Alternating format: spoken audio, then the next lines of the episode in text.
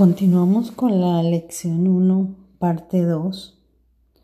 Estamos hablando de los comunes stock y vamos a hablar acerca de recordar lo que es el proceso del cash dividend.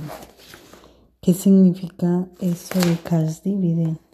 Que son los dividendos del común stock. Los dividendos son distribuciones de una compañía de los bienes de una compañía entre sus accionistas.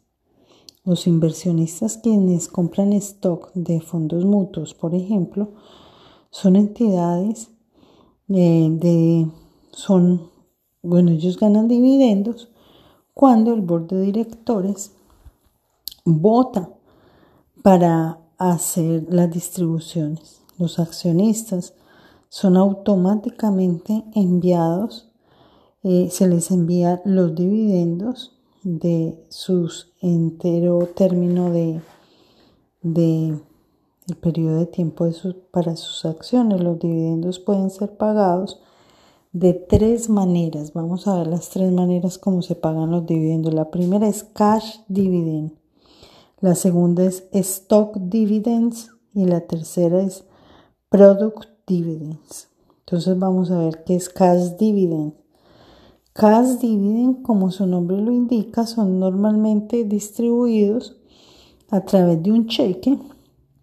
Si el inversionista mantiene el certificado de, de sus acciones o ellos son automáticamente depositados a la cuenta de a la cuenta si las acciones son mantenidas en el strict name, que es strict name, que son mantenidas en la cuenta de la firma del broker dealer para facilitar el pago y la entrega. Cuando el board de directores declara los cash dividend, o sea, los dividendos en efectivo, o sea, en cheque o en depósito directo, son pagados quarterly, o sea que cada cuatro meses. Entonces, ¿qué significa eso? Que es tres veces al año. Y esos son taxados en el año en que son distribuidos. Ahora, vamos al segundo, eh, la segunda manera como se pagan los dividendos y es stock dividend.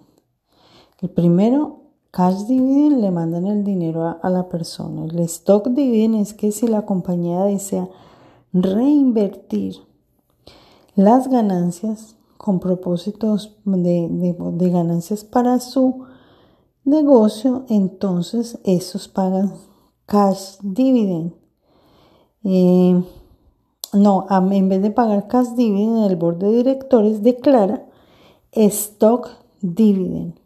Estos son típicamente compañías de mucho crecimiento que invierten su dinero, su cash, eh, los recursos que tienen en estos en investigaciones y en desarrollos. Bajo estas circunstancias, la compañía emite adicionales acciones eh, de estos common stock como dividendos y entonces se le entregan a los stakeholders a cambio de cash. Entonces, el resultado de eso, el neto resultante, es que los accionistas ahora son dueños de más acciones después de la distribución, pero el costo por acción es ajustado y se baja un poco. Los stock dividend, eh, ellos mismos no son taxables, porque recordemos que los dividendos se taxan eh, cuando se distribuyen. En este caso no son distribuidos, pero sí se les ajusta el costo, el nuevo cost base, o sea, el costo básico va a ser impactado con consecuencias de taxes cuando son vendidos. Vamos a ver un ejemplo. Un inversionista compra 200 acciones de la compañía XYZ a 60 dólares por acción para un total de 12 mil dólares. Si XYZ declara y paga el 20% de stock dividends, Entonces los inversionistas podrían tener ahora un total de 240 acciones. Las 200 share por 20%, porque eh, pagan un 20%, pero en acciones, es igual a 40 adicionales share. Dividimos 12.000 por 240 share y resultan en un nuevo cost base de 50 por acción. En esta luz, cuando los accionistas, las acciones son después vendidas, el inversionista eh, eh, será, tendrá 50 por acción. Ese será el costo. La diferencia en medio del costo y el precio de venta va a ser la ganancia o la pérdida por acción. Entonces los stock dividends no se entregan, se reinvierten y el accionista tiene más acciones a un precio que se va a ajustar, que por lo general es un poco más bajo. Ahora, tercero, primero tenemos cash dividends, segundo stock dividends y ahora product, product dividends. Entonces, eso, aunque esto es raro, algunas compañías pagan un dividendo por vender un ejemplo de la compañía. Por ejemplo, en productos, ejemplo.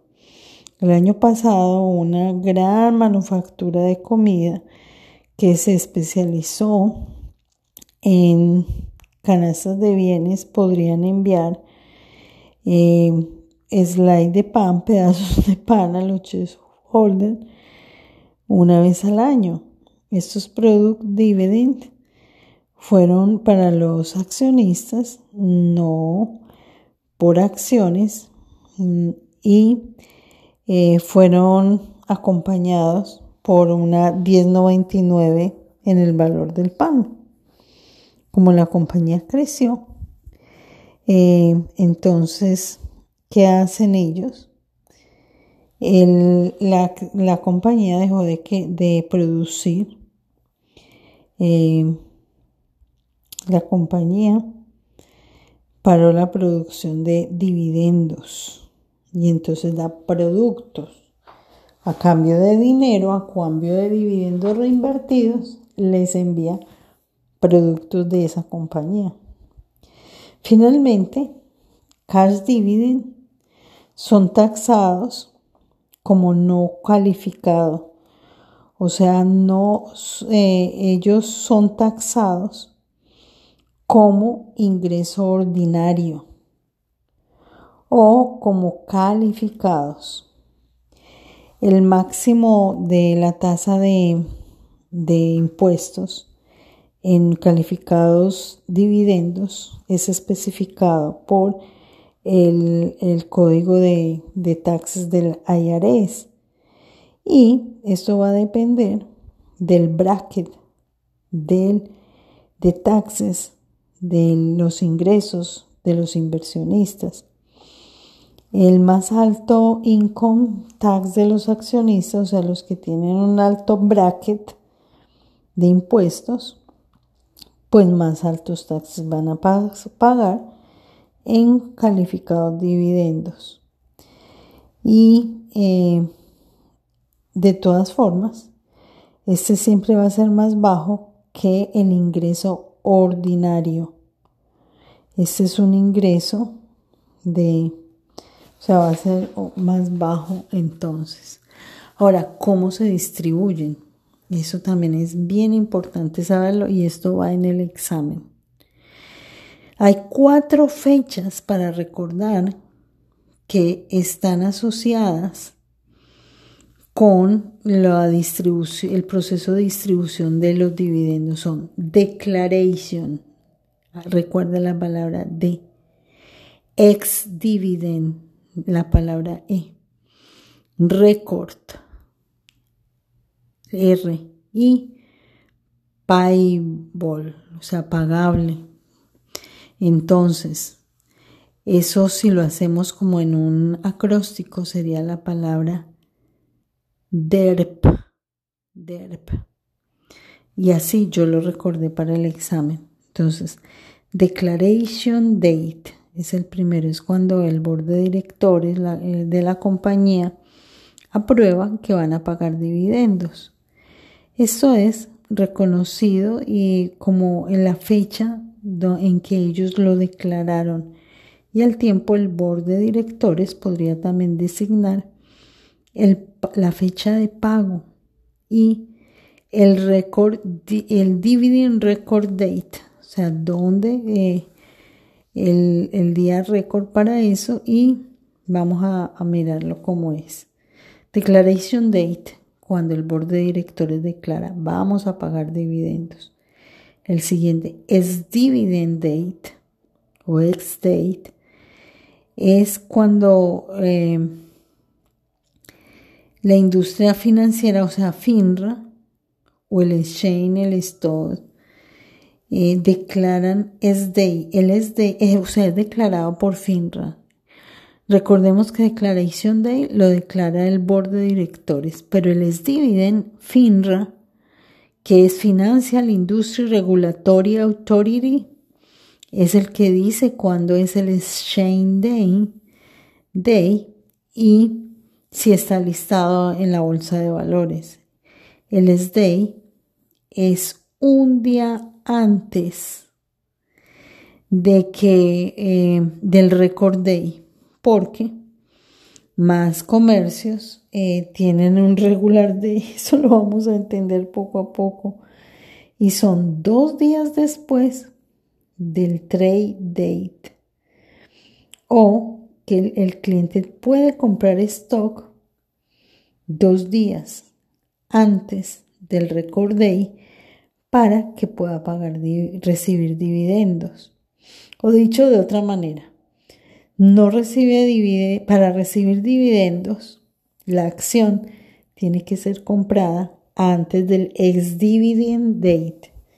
O sea, si el ex dividend date es hoy, la persona tuvo que haber comprado dos días atrás para poder recibir los dividendos que corresponden a ese cuatrimestre.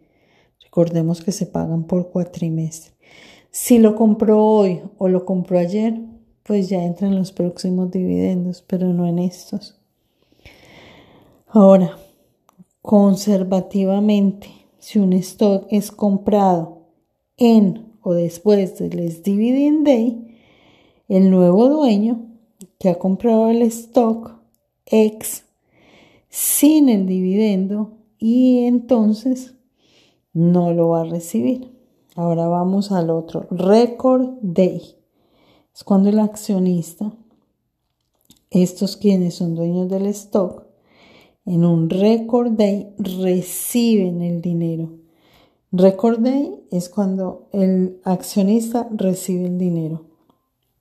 Y payable day es el día en que se paga el dividendo y el agente envía el dividendo, los cheques, a los accionistas que aparecen con el nombre que aparece en los libros de los dueños. Entonces los inversionistas son taxados eh, en el año de que los dividendos fueron pagados y se basan en el payable date o sea, el día en que fue enviado. Tomemos nota, DERP. DERP nos va a ayudar a recordar en el examen el orden, las fechas en que eso está envuelto, en que un dividendo es distribuido y el orden de las fechas en declaration, recordemos, declaration ex dividend record and Day, DERP. Ahora vamos a hablar de cómo identificar los beneficios y riesgos asociados con el común stock. O sea, los dueños del común stock tienen los siguientes beneficios. Entre ellos, tienen derecho a votar. Segundo, tienen la oportunidad de capital appreciation, o sea, de ganar capital. Tercero, tienen la posibilidad de current income, o sea, de ganar eh, ingresos constantemente. Y también tienen limitada responsabilidad, o sea, no tienen que involucrarse 100% en el negocio. Y en los siguientes parágrafos vamos a explorar estos beneficios. ¿Cuáles son los derechos de un común stock holder, de un accionista de común stock? El derecho a votar por el board de directores. Frecuentemente esto no es posible por los accionistas que atiendan a las reuniones personalmente a votar, pero también en ausencia pueden hacerlo con algo conocido como proxy. Proxy, que es hecho disponible para aquellos accionistas quienes quieren votar pero no pueden atender a la reunión cuando se va a hacer la votación. Estos votan entonces por proxy, que puede ser generalmente hecho por correo o también online. Los comunes stock son frecuentemente transferibles a uno que quiera comprar o recibirlo como regalo. Y los accionistas tienen el derecho a vender o a regalar sus acciones sin permiso de la corporación. Y sin que, sin que, sin esta característica, ellos no, eh, no será un mercado de acciones.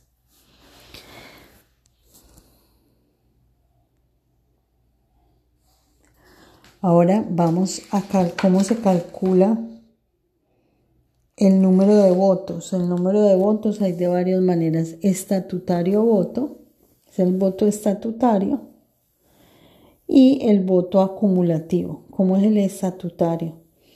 Eh, eh, se le permite a los accionistas un voto por share, por acción, por cada ítem, o sea, de cada eh, persona que va a ser elegida como candidato para el board de directores. Un candidato para el board necesita simplemente la mayoría para ser elegido. Ahora, ese es el estatutario, un voto como por silla, ¿no? Y el cumulativo es que el total de votos eh, de la manera que él escoja. Un ejemplo es XYZ Corporation va a elegir tres directores en su reunión anual. Cada accionista de esta compañía tiene un número de votos igual al número de, dueños de acciones. 100 acciones bajo estatutario voto eh, puede ser usado un máximo de 100 votos para una silla de accionistas. Pero bajo cumulativo voto, el stockholder o shareholder o accionista puede poner 300 votos. Si tiene 100, pero son tres sillas. Entonces pone tres votos como él es, 300 votos como él escoja. Entonces dando la parte, un impacto más grande. Los cumulativos votos benefician a los pequeños inversores y los estatutarios votos benefician a grandes accionistas. Los comunes stockholders tienen el derecho, otro derecho que tienen aparte de votar, es que tienen el derecho a accesar a los libros, a no limitado acceso a los libros de la corporación eh, y tienen el derecho a examinar las minutas de las reuniones del board de directores y a examinar la lista de accionistas. Este derecho no se ejerce a menos que el manager de la corporación, o sea, el manejo esté mal. Comúnmente los stockholders también tienen derecho a recibir una auditoría de los statements financieros de la compañía eh, y normalmente hacen parte del reporte anual. Y finalmente, un común stockholder tiene el derecho de redimir o mantener la proporción de sus acciones de propiedad de la corporación. O sea, la palabra print significa que ellos no los pueden poner frente a otros. Si una corporación quiere emitir adicional acciones, los accionistas mantienen una parte proporcionada eh, de la propiedad, o sea, tienen el derecho a comprar estas acciones en un monto que ellos podrían mantener su proporción de propiedad en la corporación sin que esto cambie. Entonces, luego está crecimiento de capital, es un derecho que ellos tienen. Está también el income, que cada cuatrimestre reciben o cash dividend o stock dividend o produce dividend y tienen limitada responsabilidad. Entonces, una de las características más importantes es esta, que en un evento de la corporación, de la banca, que haya una bancarrota, entonces ellos no eh, tienen la obligación, o sea, ellos no, no quedan dueños de esa deuda, ¿no? Pero aunque corren el riesgo de perderla. En, su, en, en resumen, eh, ¿Por qué podría incluir como un stock un cliente en su portafolio? Primero, porque le va a crecer su capital. Segundo, porque va a recibir ingresos por los dividendos. Y tercero, porque ese le va a ayudar a cubrir en caso de inflación porque tiene un crecimiento. Esos son los derechos, pero también hay riesgos. Y los riesgos son eh, porque los inversionistas no tienen asegurados que ellos van a recibir los retornos que ellos esperan en sus inversiones. Entonces, vamos a ver cuáles son. El primero, el riesgo del mercado. Sea, tienen el chance de que las acciones declinen el precio del mercado porque el precio de las acciones fluctúa. Lo segundo es que pueden decrecer los dividendos o no recibir dividendos. O sea, es un riesgo que corren de que decrezcan o cesen enteramente los dividendos si el borde de directores no lo declara, porque eso no es garantizado. Y otro riesgo es baja prioridad en la disolución, o sea, si una compañía entra en bancarrota, los accionistas eh, y de tanto de común como, bueno, eh, mm, el de común no tienen prioridad, tienen prioridad los bonos y los preferred stock antes de los common stock. Entonces, una compañía primero va a pagar a los demás antes que a ellos, si es que lo hay. Hasta aquí llega la lección 1, parte 2.